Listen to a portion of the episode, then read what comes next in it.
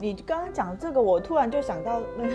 舒适圈呐、都觉得说，哎、要突破舒适圈什么之类的，既要让我去觉得说生活要向着就是比如说幸福啊，然后要快乐啊，然后就是你要让我用这个用那个，然后就是为了要保持生活的质量品质啊，就是然后怎么怎么怎么怎么样的。但是你要让我去突破舒适圈，这两个就是很矛盾的东西啊。你一旦要突破舒适圈，那你一定会尝受到痛。对啊，这边跟你说，呃，要突破自己，对，勇于前进。那边要跟你说知足常乐，对对对对对然后那个修身养性。对，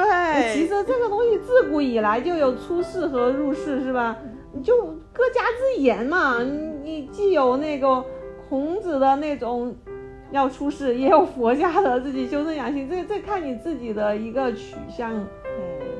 这个生活的道理没有说是唯一的，谁也说明白道理这个生活活成什么样子才是正确的，没有正确的一说。我我倒是有觉得，因为今天我正好看了一篇文章嘛，就是那种管理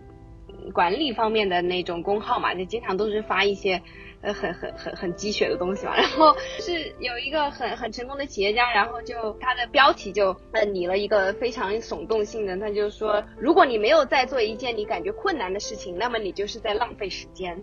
我我我看完以后，我我确实，因为正好最近也是在看一些，就是说要啊要要去坚持去做一些事情，然后我就就点进去看了，但是就发现自己真的是看不下去的，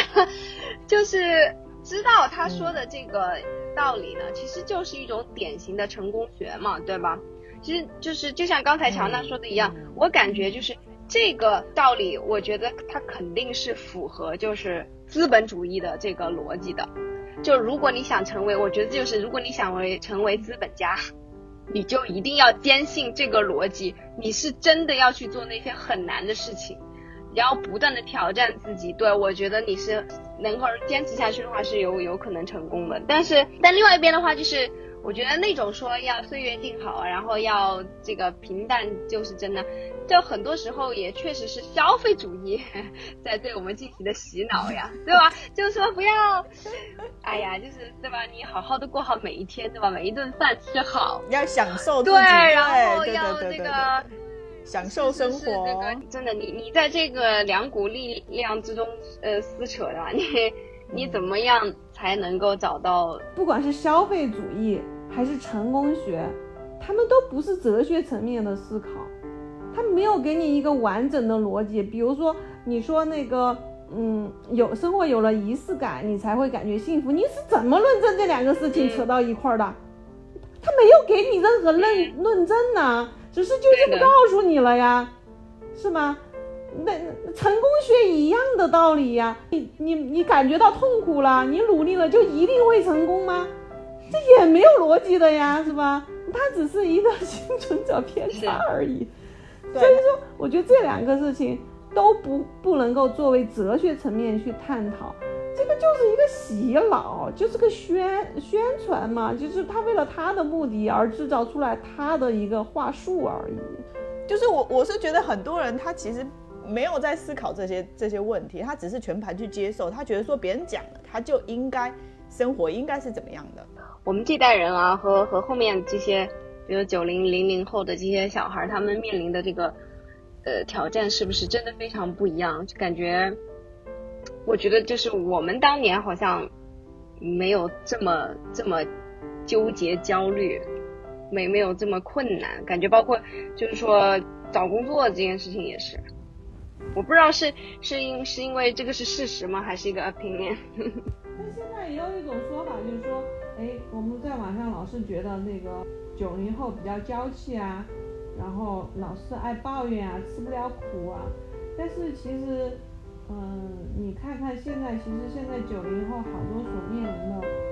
环境是很很对呀。我就是在就在想，我就在想，他们是不是真的现在是这么严重的局面呢？因为你看，像我们前几年，我们一直在说一个三十五岁现象，是吧？是说啊，我们这代人的就是很多开始焦虑啊，三十五岁以后就感觉找不到什么工作。但是我感觉我今天看了一个那个讲的就是一个豆瓣小组不是出圈了嘛，那个海废嘛，海归废物的那个，然后就是很多人在里边感慨找不到工作，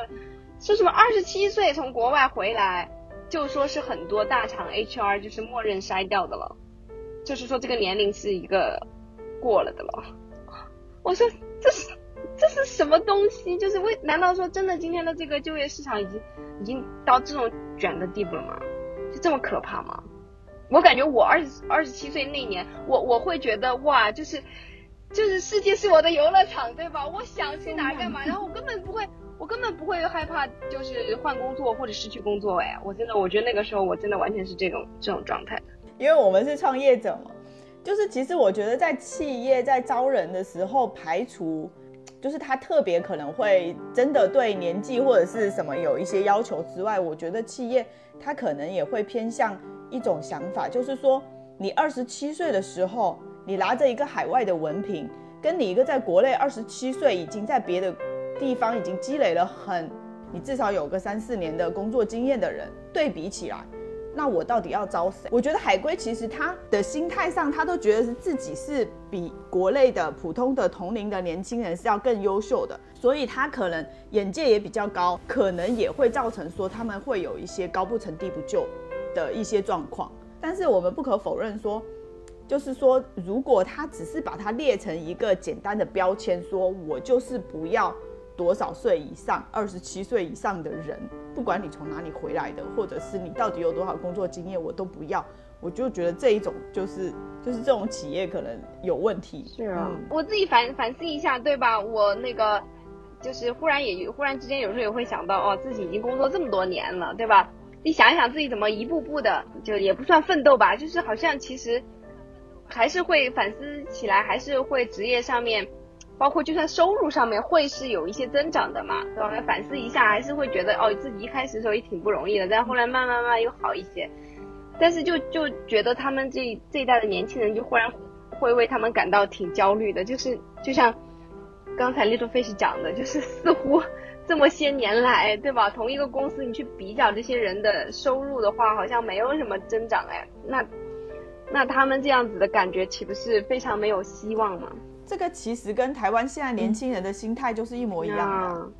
就是以前我老公他们研究所毕业出来的时候，至少以前可以拿到三万以上啊。研究所刚毕业，就是他们叫研究所，对，研究生刚毕业的时候进去，起薪至少都三万以上。现在的年轻人出来。底薪就是两万二，就少一万块，一个月少一万块。时间流逝之后，我觉得台湾的目前的年轻人，他目前的状况很有可能就是那个大陆年轻人接下来会面对的状况，就是完全跟父辈跟父辈完全没有办法比。嗯，但是那个房价台湾在涨吗？涨啊！你知道那个台南的房价从现在一平要卖到五十万了，天哪！非常夸张，我们刚回来的时候连三十万都不到，都卖不到，三十万就已经算是很贵的房子了，非常贵啊，就是顶级的房子才会卖到三十万一平，现在已经五十万的房子都在卖了。所以说，你看这个薪资不涨的情况下，房价涨成这个样子，对啊，那年轻人不焦虑也是。对，我觉得根本就不是教培行业的锅嘛，根本就是这个，因为房产就是最能造成这个。说白了就是阶级固化，或者或者是代际代际之间的那种财富的一个一个这叫什么差距的嘛。其实你看，别看那些什么互联网大厂的收入高，他们的工作时长也非常长呀，就完全是卖时间嘛，我就是卖命给你，就狠命赚钱嘛。但是我觉得现在狠命赚钱了之后，消费主义又把你的钱都卷走。是啊，而且你你卖命的那些。你为之卖命的那些公司，它之所以能够赚得盆满钵满，也是因为它就在不停的煽动消费主义啊。就是有所了解，就是互联网产品，他们有一个职位的名字就叫做增长嘛。之前最最开始我知道的时候，我觉得这个名字挺奇怪的，就是叫做增长。你的就是他的这个职位的名字就叫做？我是你是做什么？是做增长的。然后我现在想起来，就就忽然发现，是很重要的职位哦，是非常。有技术含量的一个职位，也挣的还比较多的一个职位，但是你仔仔细想一想，就是做增长的，对啊，就是不断的去增长这个消费主义嘛，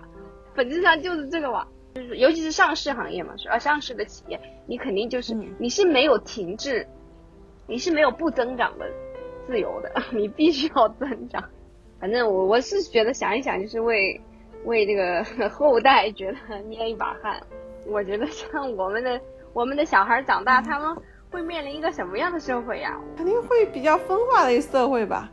嗯，有些打了鸡血，就像你们说的两种，一种是还在成功学里面打了鸡血往前冲的，有些是看不到路我就躺平了，对，岁月静好的。